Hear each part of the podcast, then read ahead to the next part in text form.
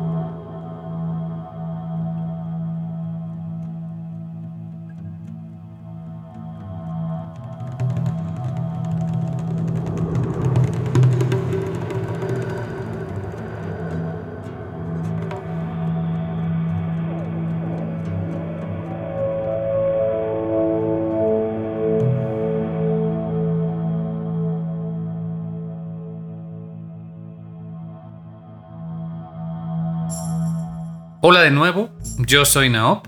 Me acompañan en un episodio más de The Mix. Si esta es la primera vez que nos escuchan o quizás la segunda, deben de saber que The Mix es un segmento del podcast donde me enfoco en recomendarles material bastante reciente de los artistas de covers y arreglos de música de videojuegos del Internet.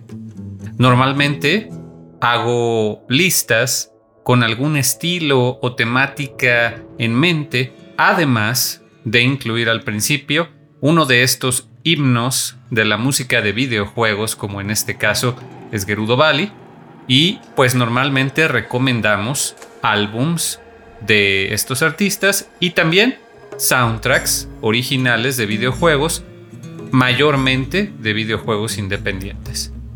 El episodio del día de hoy va a ser uno que rompa un poco las reglas de Mega Mixtape, ya que tomando un poco el ejemplo de mi amigo Iván de Pixel Sonoro, vamos a estar escuchando diferentes referencias musicales para tratar de definir el estilo de música progresiva al que estará dedicado el episodio de hoy.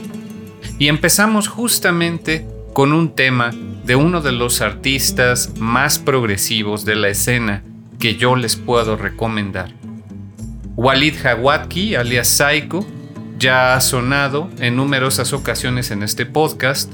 Él tiene un estilo completamente sui generis. No podemos decir que sea jazz, que sea rock, que sea fusión, que sea rock progresivo. Todas estas son etiquetas que ustedes a menudo me escuchan a mí utilizar. Pero yo quiero que sepan que todas estas categorizaciones que a mí me encanta asignar realmente solo son un medio, no son un fin. Se tratan de una herramienta para descubrir nueva música, nuevos artistas, nuevas tendencias. El englobar las cosas, categorizarlas en lo personal, solo me sirve para este descubrimiento, para encontrar cosas similares, cosas afines. Pero finalmente lo que realmente deja una marca en mí y espero que en ustedes también son todos estos artistas que se salen de la caja y que piensan diferente y que ponen a prueba todas esas convenciones de género, estilo, etc. Walid Hadwatki, alias Saiko, pues justamente hace esto con todos sus temas.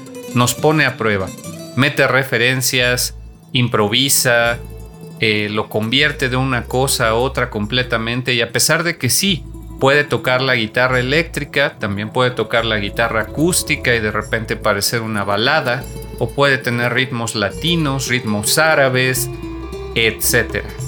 Escuchamos su cover de Gerudo Valley titulado En el Valle de la Muerte, obviamente composición original de Koji Kondo para The Legend of Zelda Ocarina of Time, este himno de la música de videojuegos que estamos escuchando al inicio de cada una de nuestras emisiones de The Mix. Su cover fue publicado originalmente en diciembre de 2011 en el sitio web y comunidad de Dueling of Duels para un duelo de estos que se acostumbran en la comunidad y él ganó el cuarto lugar con este tema de En el Valle de la Muerte. Realmente no hay una versión más progresiva de Gerudo Valley que yo les pueda ofrecer.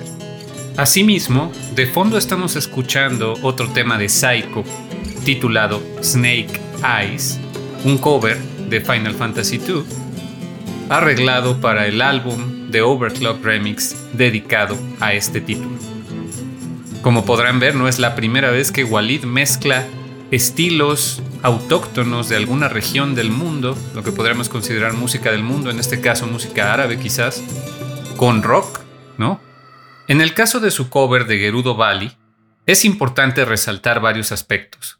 Pudimos escuchar casi exclusivamente instrumentos reales, con ritmos francamente latinos, como es el caso del tema de Gerudo Valley, que de repente pretende ser español o de repente eh, pretende ser desértico. Y Walid utiliza, además de todo, eh, de hecho, el único recurso que a mí en un inicio me saltó bastante fue el de la trompeta sintetizada, un sintetizador en este efecto de trompeta, que evidentemente no se trata del instrumento real, y también utilizó los clásicos paisajes sonoros con la guitarra que caracterizan a muchos grandes exponentes del rock progresivo. ¿Y quién más hizo esto de mezclar ritmos latinos con trompetas sintetizadas y soundscapes o paisajes sonoros de guitarra? Escuchemos primero el último segmento del cover de Walid Hawatki y posteriormente la referencia que les comento.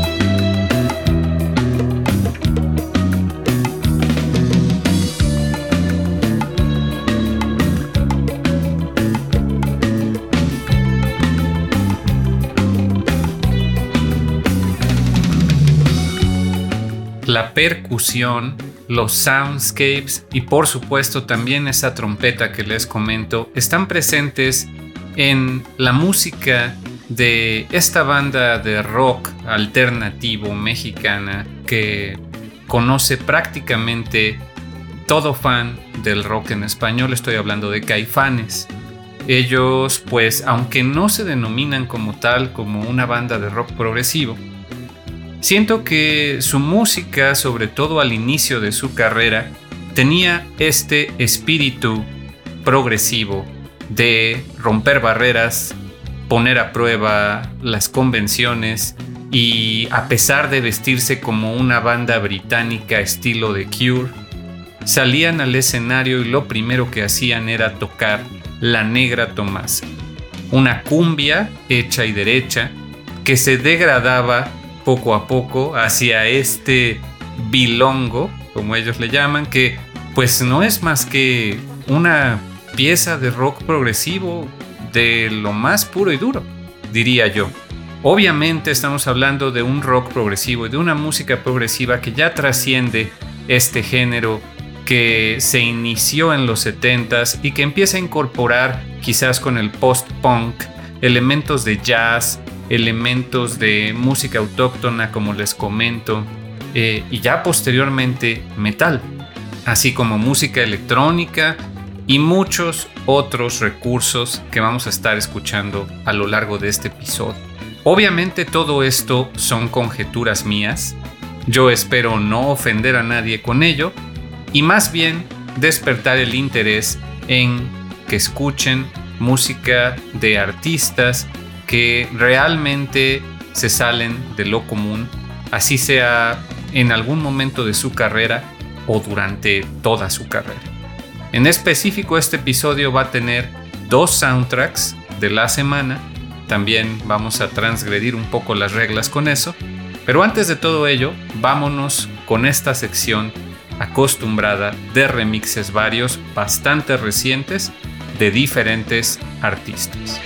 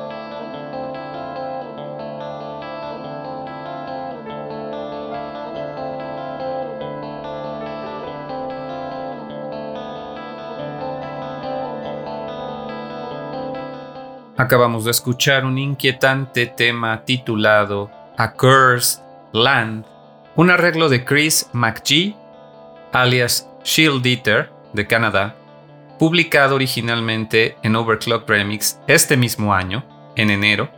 Se trata de un cover del tema de Southern Swamp de The Legend of Zelda Majora's Mask.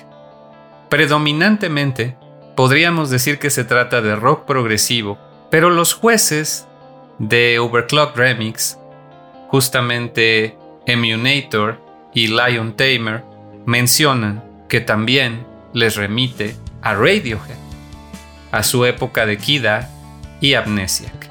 El uso de ciertos efectos como la reproducción en reversa, la música electrónica e instrumentos más autóctonos del jazz son algunos de los elementos en común que podemos escuchar en el tema de Shield Eater.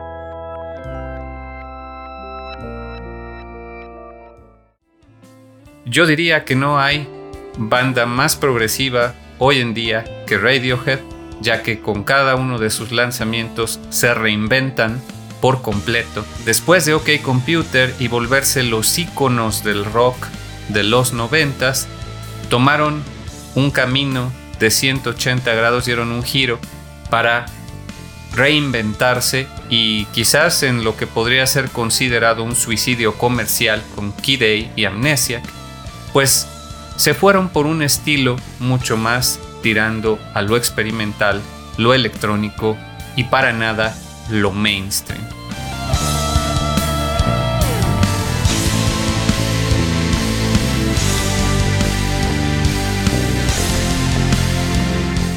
De fondo estamos escuchando otro de esos grandes himnos de la música de videojuegos el tema de Midnight's Lament en un cover titulado Im's Resolve del artista mexicano conocido como The Man PF en colaboración con Zachary Chapman, obviamente del videojuego The Legend of Zelda Twilight Princess y esta versión pertenece también a Dueling of Duels publicado en 2021 y se trata completamente de una versión en rock y metal progresivo.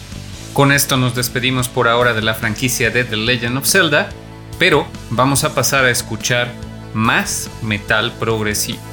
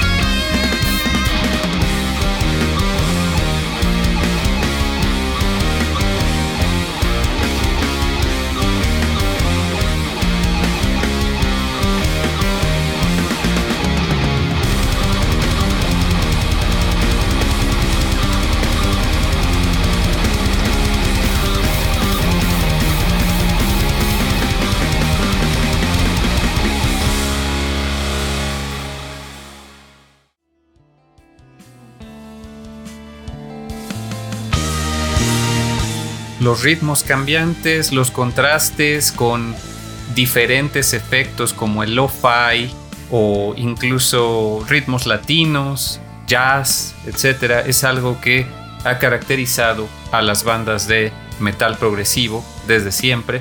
Pokerus Project pone todo eso sobre la mesa y transforma un tema que nada tiene que ver con este estilo en algo completamente diferente. Escuchamos un cover de Ice Path, un tema de Pokémon Gold and Silver, compuesto originalmente por Junichi Masuda, en una versión en vivo que se grabó en su concierto especial de aniversario de décimo aniversario que también está ahora disponible como álbum en su Bandcamp y en plataformas de streaming.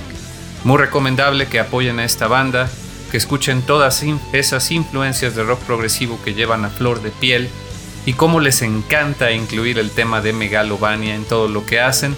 De por sí ese tema es muy recomendable que lo escuchen para tener un ejemplo perfecto de esa improvisación que caracteriza a las bandas progresivas.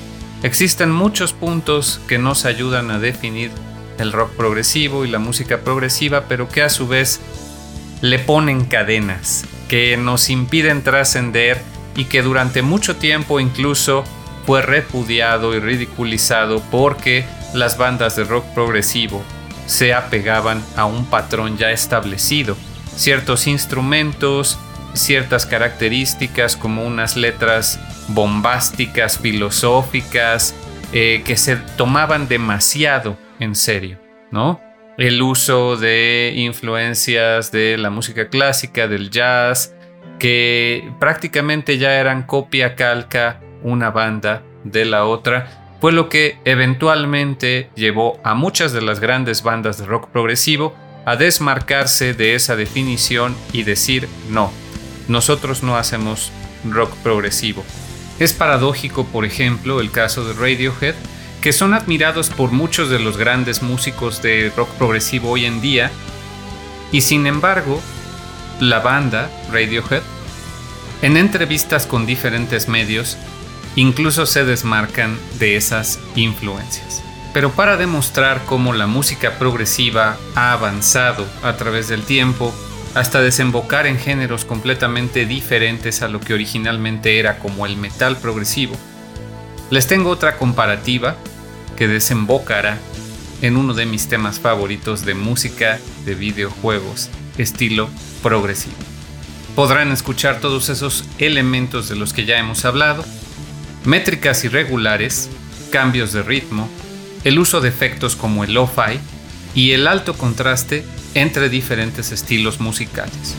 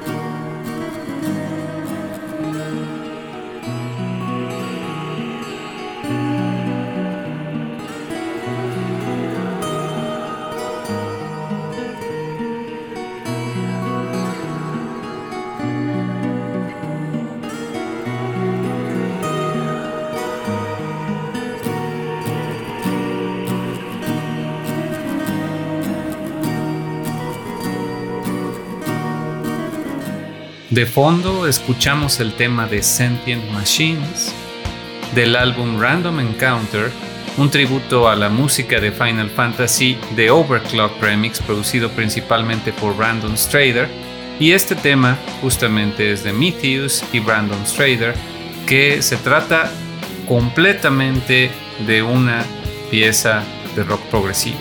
Dura 10 minutos, es cambiante, contrastante, de repente te sorprende con los giros que da y la verdad es que es de mis favoritos, de, puedo decir, de todo el portal de Overclock Remix. Una adición de último momento ya que recientemente en la comunidad de Dwelling of Duels he tenido la oportunidad de interactuar un poco con Brandon Strader y pues me gustaría mucho más hablar de su música y de todo su trabajo de estos álbumes de Final Fantasy. Pero por ahora hay que centrarnos en el compositor. Estoy hablando de Nobuo Uematsu quien antes de ser un compositor de música de videojuegos, es un melómano y trabajó en una tienda de discos, donde él se familiarizó demasiado con la música progresiva de Occidente, mencionando bandas como Emerson, Lake and Palmer. Y si ustedes son fans del trabajo de Uematsu, Estoy seguro que este pequeño fragmento les va a recordar a más de uno de sus temas.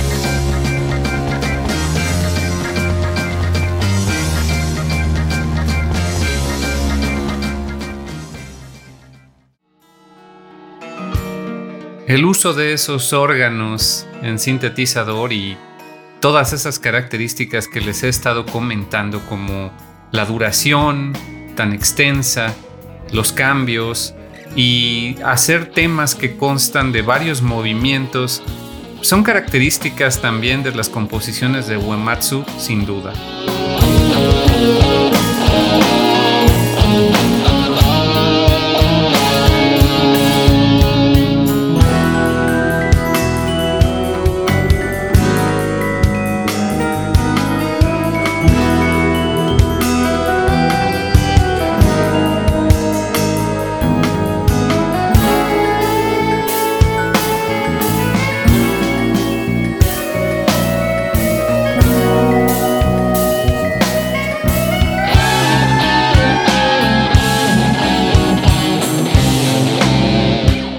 Vamos a cerrar este segmento de remixes varios con un último tema que se apega a todo esto que acabamos de comentar. Y si ustedes tienen duda de alguna de las referencias que han estado escuchando en este episodio, recuerden que pueden dirigirse al sitio web en megamixtape.freak-in.io. Pueden revisar a los diferentes bandas y artistas que estamos escuchando. Vamos a escuchar el tema de Dancing Mad Part 2 de la increíble banda italiana Chocobo Band, tomado de su producción Tales from Other Worlds, publicado en 2020. Escúchenlos también en su Bandcamp y en plataformas de streaming y vámonos con este tema tan épico, con esos órganos que caracterizaron a Emerson Lake and Palmer ahí patentes. Vamos a escucharlo y después de eso pasaremos a nuestro primer soundtrack de la semana.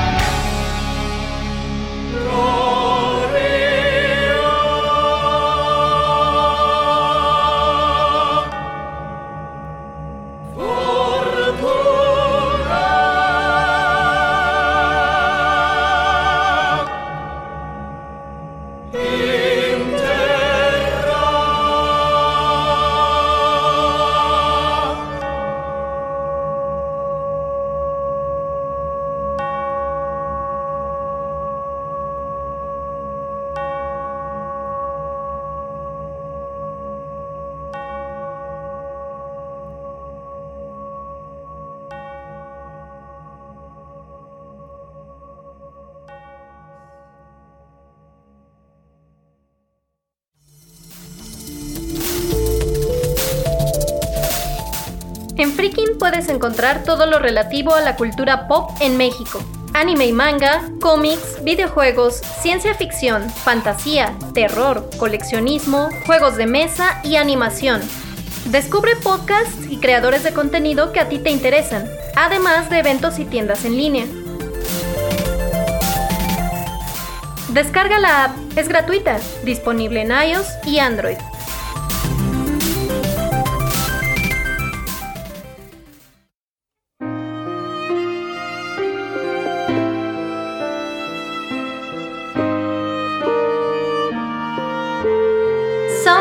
Semana.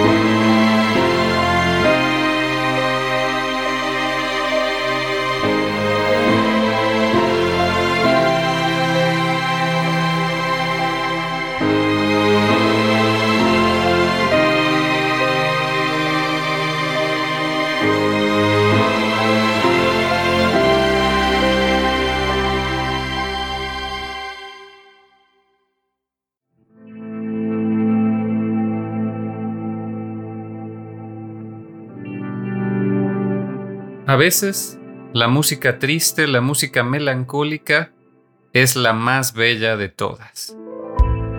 Eso es lo que opina Steven Wilson, el músico inglés nacido en 1967, que desde hace más de 30 años comenzó su carrera musical con proyectos como solista y en diferentes bandas, principalmente conocido por su banda Porcupine Tree, y posteriormente ha logrado éxito con su carrera de solista ya con siete álbums publicados. Se trata de un músico que en sus palabras nunca ha alcanzado el mainstream, nunca ha triunfado a la escala de muchos otros grandes de la música o el rock progresivo, como pueden ser algunos de sus ídolos, Pink Floyd, King Crimson, Desgraciadamente considero que Steven Wilson nació en el tiempo equivocado, donde la cultura de el streaming, la atención es cada vez menor en los oyentes y donde la cultura del álbum se pierde cada vez más para dar pie a la cultura del playlist. Él se considera a sí mismo una especie de director de cine para los oídos, donde su afán es crear experiencias completas, narrativas incluso por medio de la música, en sus álbums. El álbum es la forma artística que él considera la más importante, por lo menos para él y para su carrera, y pues así lo podemos ver en su manera de reinventarse, copiando también bastante Radiohead con cada lanzamiento, con cada etapa de su banda Porcupine Tree, ha pasado a hacer cosas completamente diferentes. Ahora es momento de dejar todas esas preconcepciones de rock progresivo en la puerta, porque de aquí en adelante lo que estaremos escuchando no va a empatar para nada con esos órganos, con esas guitarras eléctricas, con esos cambios de ritmo, con esos temas larguísimos, etc. Sí, algunos de esos elementos se conservarán, pero vamos a poner todo eso a prueba con el soundtrack de un videojuego titulado Last Day of June. lanzado en agosto de 2017 para PC, PlayStation 4 y posteriormente para Nintendo Switch, se trata de un juego narrativo en un estilo de animación eh, bastante peculiar con un diseño de personajes cabezones que por momentos pueden parecer bastante tiernos y por otro pueden parecer perturbadores, que se basa y se apega a la producción de Steven Wilson como solista titulada The Raven That Refused to Sing, particularmente con uno de sus temas de ese álbum titulado Drive Home, donde con la ayuda de Jess Cope, directora de su video musical, y de Hajo Müller, el ilustrador y coescritor de las historias incluidas en este álbum de Raven That Refused to Sing, pues dieron forma a unos personajes en particular a los que ahora conocemos como Carl y June, que son los protagonistas de este videojuego.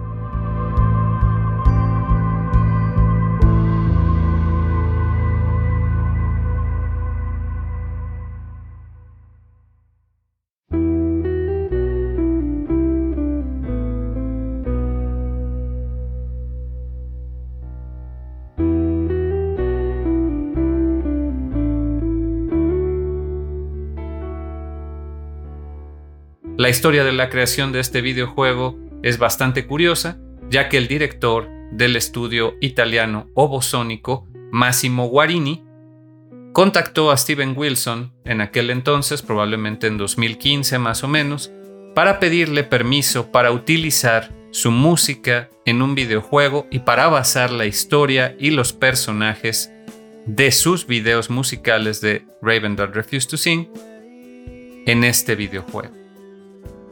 Se trata de una historia trágica, emotiva, de mucha introspección, de una carga emocional bastante pesada. Hay una tragedia que sucede prácticamente desde que ves el video te das cuenta, el video de Drive Home. Y pues si tú conoces la música de Steven Wilson y conoces este álbum, te darás cuenta muy pronto para dónde va el juego The Last Day of June, aunque su narrativa y su manera de eh, plasmar en el gameplay esta narrativa es bastante peculiar. Así que no te dejan ver desde el inicio qué fue lo que pasó y tienes que irlo descubriendo poco a poco. Es una tragedia para Carl, el personaje principal, quien acaba en silla de ruedas y poco a poco irás descubriendo por qué con una ambientación bastante melancólica, con escenarios en el bosque y pequeñas casas, con atardeceres y una paleta de colores bastante naranja, amarilla, que pudiera parecer alegre si se ve de lejos, pero en realidad transmite esa melancolía de las últimas horas del día que acompañan de manera sonora en una especie de sinestesia a gran parte de los temas de Steven Wilson y que nos ponen a reflexionar sobre muchas cuestiones de nuestra vida, de nuestra existencia, de nuestros seres queridos, etc. Entonces pues el soundtrack de Last Day of June está compuesto de temas que son versiones instrumentales de lo que originalmente Steven Wilson publicara en sus álbums como solista, los primeros cuatro. Suenan en momentos cruciales, no todo el tiempo hay música durante el juego, pero la verdad es que están muy bien colocados y van muy bien con esta dinámica donde tú, a veces en el papel de Carl, a veces en el papel de June y otros personajes, vas desenmarañando todo lo que desembocó en esta tragedia que dejó a Carl solo y en silla de ruedas examinando objetos, examinando tus alrededores y diferentes situaciones que se van presentando acompañadas de esta música tan melancólica. Y comenzamos este segmento escuchando el tema de Driving Home, que a pesar de su título no corresponde al tema de Drive Home, sino que es un fragmento instrumental del track titular del álbum The Raven That Refused Sing. Sin embargo, De fondo, además de un tema titulado Accept de la banda sonora de Last Day of June, estamos escuchando el tema original de Drive Home para que tengan la referencia. Vámonos con otro tema de esta peculiar banda sonora que para mí es un perfecto ejemplo de cómo la industria de la música se comienza ya a entrelazar con la industria de los videojuegos.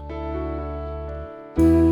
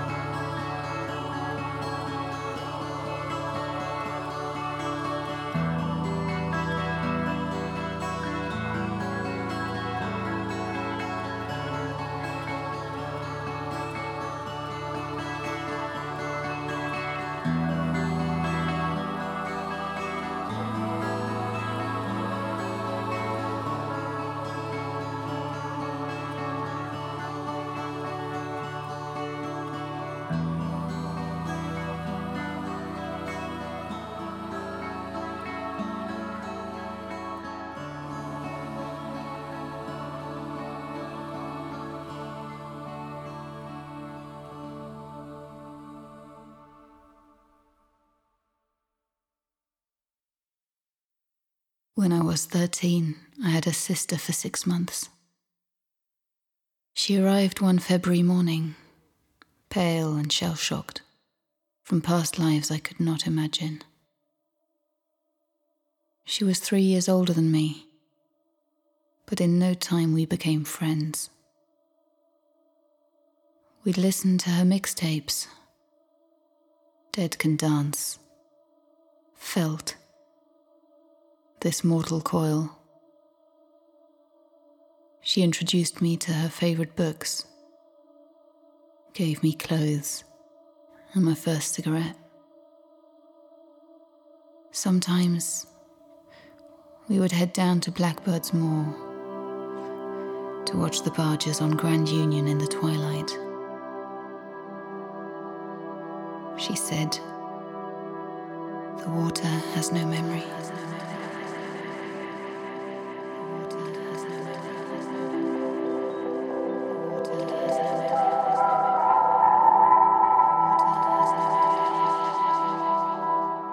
No quiero trazar todas las comparaciones directas de los temas incluidos en Last Day of June con sus contrapartes de los álbums de Steven Wilson. Sin embargo, considero importante mencionarles que acabamos de escuchar el tema titulado The Last Day of June, igual que el videojuego, que corresponde al tema de Routine, de su álbum Hand Cannot Erase, era, hasta ese momento, según Steven Wilson, la canción más triste que había escrito. La canción original, con voz de Ninette Tayeb, cuenta la historia de una mujer que perdió a toda su familia en un accidente y justamente tiene que encontrar la manera de seguir viviendo y se apoya en su rutina para no perder la razón y se aferra a los pequeños detalles de esta rutina para no querer dejar de vivir. La canción original, más que hablarte directamente de cómo superar una pérdida, emula perfectamente la sensación que dejan esas heridas que permanecen abiertas durante toda tu vida. Las últimas frases te indican, nunca lo dejes ir, pero trata de dejarlo ir.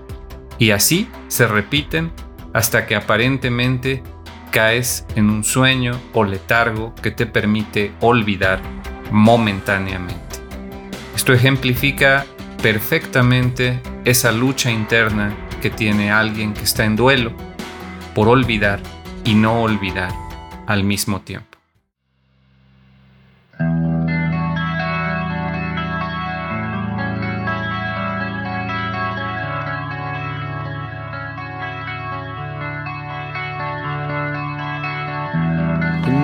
Beautiful morning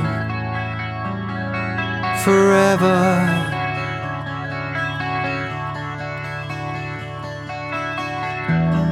Like the ones from far off, far off away.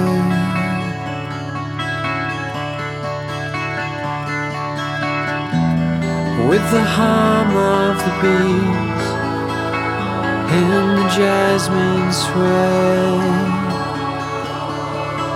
Don't ever let go. Try to let go. Don't ever let go. Try to let go.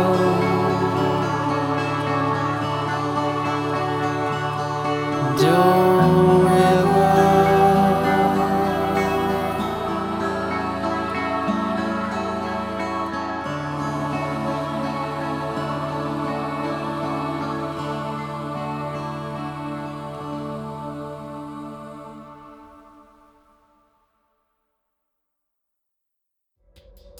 a few months, everything about our lives was perfect.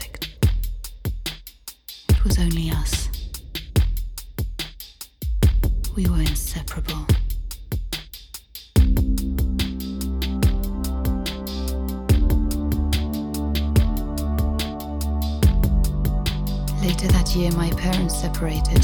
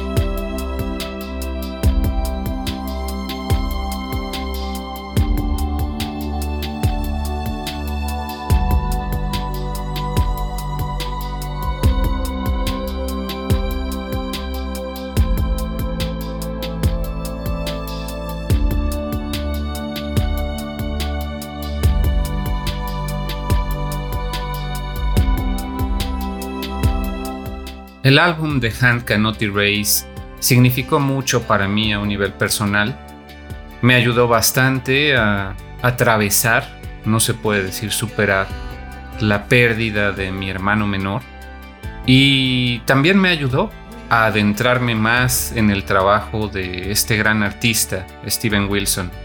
Lanzado en 2015, se trató de un álbum conceptual que aborda temas de soledad, pérdida, familia, en un contexto de modernidad relativo a una historia en particular de una persona en Reino Unido que murió en su departamento en una unidad habitacional y la gente tardó muchísimo en darse cuenta que esa persona había muerto. Esa noticia conmovió a Steven Wilson y lo llevó a idear todas las canciones del álbum en torno a esa temática. De fondo estamos escuchando otro de los temas de ese álbum directamente, titulado Perfect Life, que ejemplifica muy bien esa nostalgia de momentos mejores con personas que ya no están aquí por una u otra razón, no necesariamente la muerte. Por medio de una mezcla de estilos y las narraciones de voz en off eh, intercaladas con fragmentos musicales, es que nos transmite esa añoranza por tiempos mejores.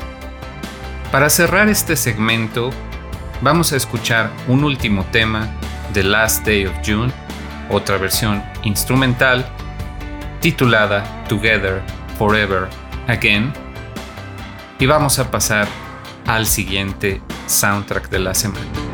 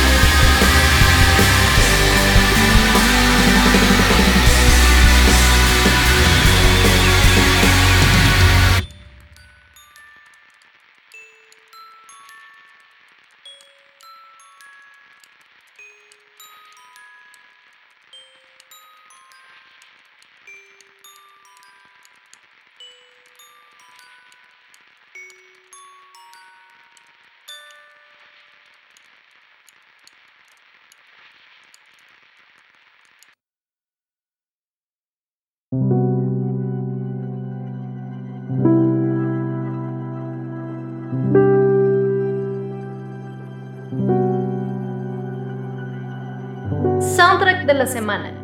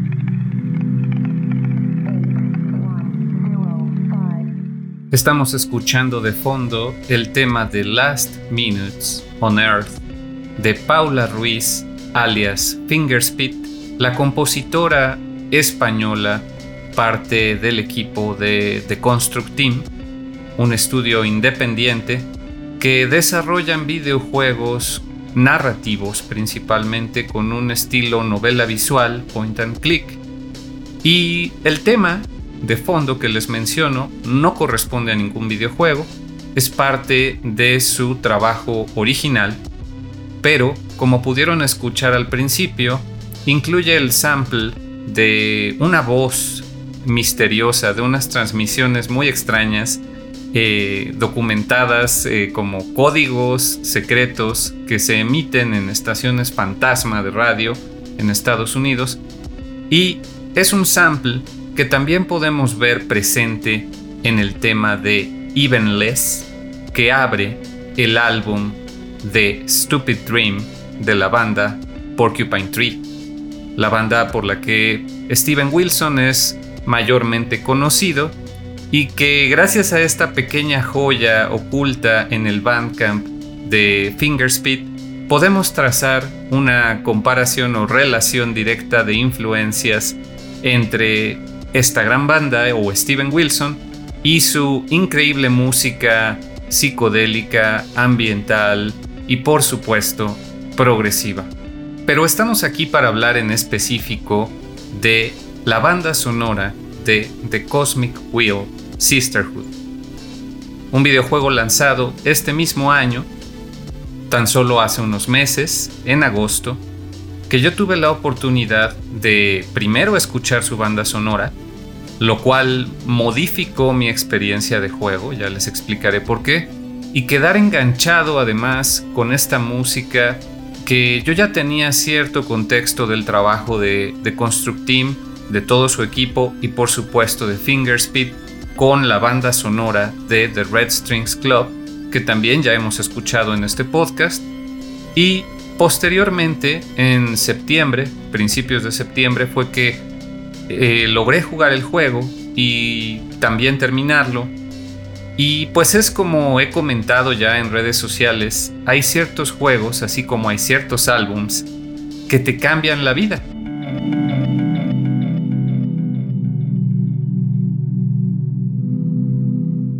Este juego me parece la experiencia más pulida a la fecha por parte de The Construct Team. Todos esos elementos que llevan trabajando a lo largo de sus juegos ahora se ven condensados tanto en mecánicas como en narrativa, como en ambientación, de una manera mucho, mucho más pulida. Y es que no es para menos. El desarrollo del videojuego llevó cinco años, y tuvieron que enfrentarse a la pandemia. Mientras el juego ya estaba planeado y ya había empezado trabajo en él, ocurrió la pandemia y esto le dio un significado inesperado, una connotación y una relación con nuestra realidad que el mismo equipo de The Construct Team no se esperaba en lo absoluto. Increíblemente, aunque es un juego que principalmente contiene personajes femeninos, son mujeres, brujas, que son parte de una aquelarre. Considero que es fácil sentirse identificado, sin importar quién seas, con alguno de los personajes y las situaciones que ahí se presentan. Se trata la historia de una bruja en particular llamada Fortuna, que por cierto, el track con el que abrimos este segmento es su tema, el track de fortuna, eh, que ha sido exiliada a vivir en su pequeña casa en un asteroide en el espacio, sin poder salir ni tener contacto con nadie, ya que ella lee el tarot y predijo el fin de su aquelarre por medio de una lectura. Entonces la líder decidió exiliar.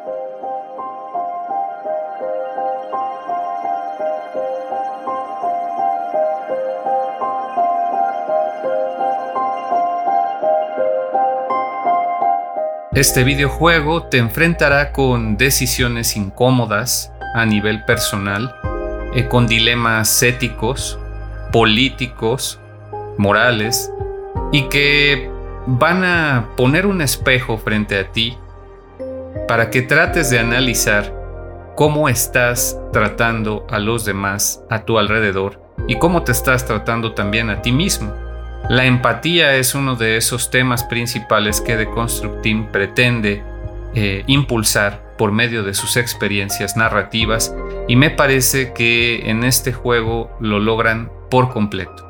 Además de que la trama, no solo los personajes, sino la trama, en lo personal, a mí me hicieron cuestionarme bastantes cosas, bastantes eh, dilemas que al día de hoy siguen sin resolver, de los cuales no tengo respuesta, el futuro que nos trae eh, cómo comportarse ante las cosas que importan y las que no, siempre tratar de encontrar ese balance, eh, sin embargo, considerar que no puedes permanecer en medio todo el tiempo. A veces hay que tomar partido, esperando haber tomado la mejor decisión, y pues así es la vida y así es The Cosmic Wheel Sisterhood con sus decisiones, sus personajes y este grupo de brujas que gradualmente se van a ir presentando ante ti y se va a desarrollar una trama en torno principalmente al demonio Abramar que necesitas invocar para poder salir de tu exilio al principio del juego, pero que va a traer consecuencias graves de acuerdo a tus decisiones hasta el final. Es un videojuego que en definitiva no es para todos. Eh, el gameplay, aunque está muy bien retratado con el pixel art increíble de Marina González, parte del equipo de The Construct Team, la verdad es que el gameplay no es muy variado. Tienes tan solo algunas opciones limitadas de juego, aunque se podría considerar que es un juego de construcción de mazos, ya que tienes que construir tu propio mazo del tarot, y sí involucra cierto azar. El mazo en realidad solo son modificadores para las opciones que tú tendrás disponibles en la narrativa y en las decisiones que debes de tomar. Así que no es un juego de estrategia en lo más mínimo, diría yo. Es un juego creativo donde aparte tendrás que diseñar tus propias cartas y luego usarlas en la baraja para adivinar el futuro o a veces el pasado de las demás brujas con las que te encontrarás. Entonces, las mecánicas son simples, no es un juego de acción en lo más mínimo, es un juego contemplativo. La música incluso les va a dar esa sensación con solo oírla, no necesitan jugar el juego.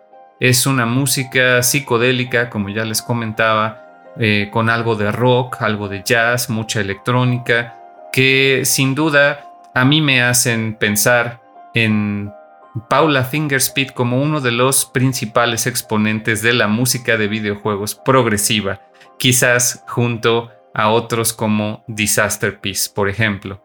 Y bueno, pues aquí venimos a escuchar música. Gracias por acompañarnos hasta este punto. Yo sé que este episodio ha sido largo, pero créanme, lo mejor está por venir.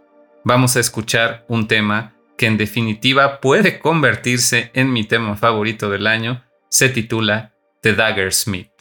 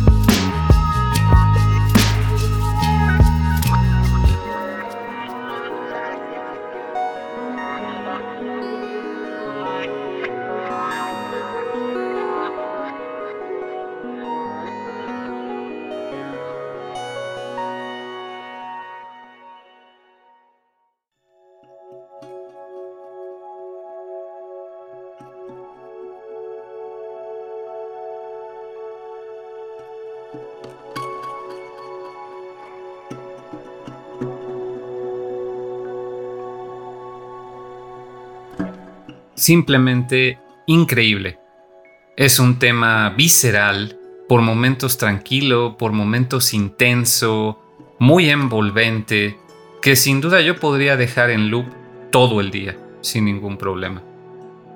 Tan bueno es este tema que hay un momento en la trama de Cosmic Will Sisterhood donde tú tienes que escoger qué bando vas a apoyar dentro del aquelarre y yo me fui con el bando del personaje que representa esta canción, que es Dahlia de Daggersmith. Eh, no solo porque el personaje era el más honesto a mi parecer, sino porque yo quería seguir escuchando este temazo lo más posible. Y así como este, hay varios en la banda sonora no puedo dejar de recomendarles que, si no son de novelas visuales, por lo menos le den la oportunidad a este gran soundtrack, disponible en plataformas de streaming y en el mismo Bandcamp de Fingerspeed. Lo pueden buscar, descargar o simplemente streamear y van a disfrutarlo como no tienen idea si ustedes eh, son como yo. La verdad es que en la música de Fingerspeed es algo que me gustaría abordar más a detalle, pero en este episodio quise aprovechar de pretexto el lanzamiento de Cosmic Will Sisterhood para hacerlo y además trazar la comparativa con otro de esos grandes músicos que a mí en lo personal me han ayudado a atravesar las buenas y las malas. En el segmento anterior escuchamos de fondo el tema de Asteroid y ahora estamos escuchando de Pepper Manser de fondo, que sin duda es uno de los personajes más relevantes de la historia, creo, de los más eh, emotivos también, y es un tema que a mí me remite mucho justamente al estilo de Porcupine Tree en sus primeros álbums, como puede ser Up the Downstairs, y en particular un tema titulado Fade Away.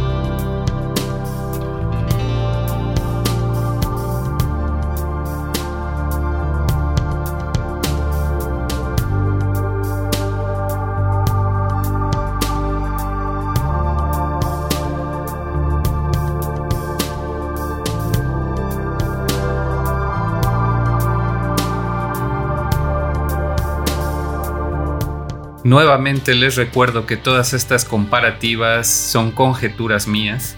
Yo, a diferencia de otros colegas como puede ser Iván García de Pixel Sonoro o Anuar Sánchez de Delvita la Orquesta, no soy músico, no tengo formación musical en lo absoluto, solo soy un simple melómano que disfruta de todas estas coincidencias, referencias y círculos de influencias. Si ustedes tienen más ejemplos u opiniones diferentes de todo lo que estuvimos comentando en este episodio, les invito a que me dejen comentarios ya sea directamente en Spotify o en las redes sociales de Mega Mixtape. Por ahora, este episodio ya se prolongó demasiado como un buen track de rock progresivo. Así que vamos a cerrar, ya que estamos aquí escuchando tan buena música, con un tema igual de visceral que la anterior, que corresponde a uno de los personajes más importantes también, la hermana de Fortuna, y el tema se titula simplemente The Sister. A mí me recuerda sobre todo esa dualidad en las relaciones con hermanos o hermanas, donde por momentos hay alegría, por momentos hay frustración, muchas peleas, pero al final del día mucho amor también. Yo soy Naop, les agradezco por acompañarme en este viaje y nos escuchamos en el próximo episodio.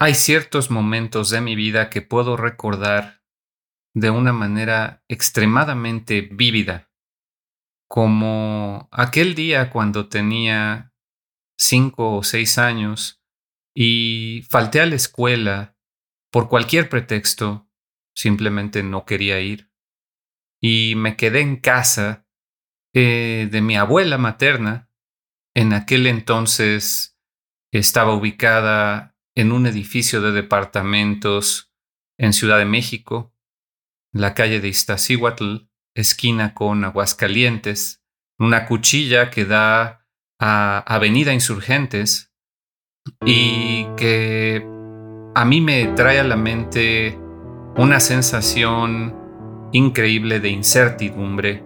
Recuerdo haber estado casi solo en el departamento, ver la luz de la mañana, los primeros rayos de sol entre los edificios, ver cómo se reflejaban en la avenida, los carros pasar, una avenida que por las noches se convertía en algo completamente diferente, con gente manejando a toda velocidad, eh, causando accidentes o incluso la muerte para ellos. Eh, constantemente en la noche esos ruidos me despertaban y aún así aprendí a dormir, ¿no? Con todo ese ruido de fondo. Recuerdo estar esa mañana que no fui a la escuela, viendo por la ventana, con la tele prendida, ignorando lo que pasaba en ella. Eh, recuerdo los aromas, recuerdo cómo se sentía el calor de la luz del sol. Recuerdo ir a una habitación que estaba enfrente de la propia, de la mía, que era una habitación de una señora que había ayudado a la familia de mi abuela como nana durante muchos años y ella ahora en su vejez, mi abuela había decidido cuidarla, atenderla, y pasó ahí sus últimos días. Era una señora que casi no hablaba, se llamaba Lupita, y ante la inesperada soledad que me causó el quedarme en casa, no ir a la escuela mientras mi madre iba a trabajar, desesperadamente fui a su habitación y le pregunté si podía pasar un momento con ella, ya que me sentía solo.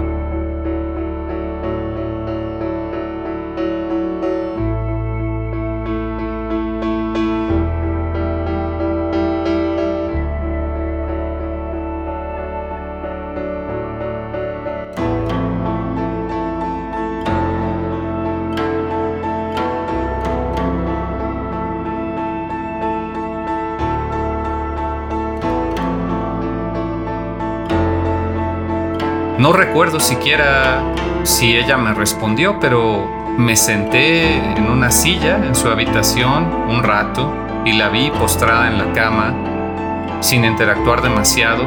Recuerdo el olor y recuerdo todo, como si hubiera pasado ayer. Sin embargo, no todo es soledad. También hay cierta melancolía que me recuerda pensar en ese departamento, esa avenida insurgentes que atraviesa la Ciudad de México de cabo a rabo y que podría parecer caótica y horrible. Hay cierta belleza ahí escondida, como lo hay en un riachuelo que pasa por cualquier sembradío, por cualquier campo, que trae tanto vida como muerte a los animales y a los seres que lo habitan.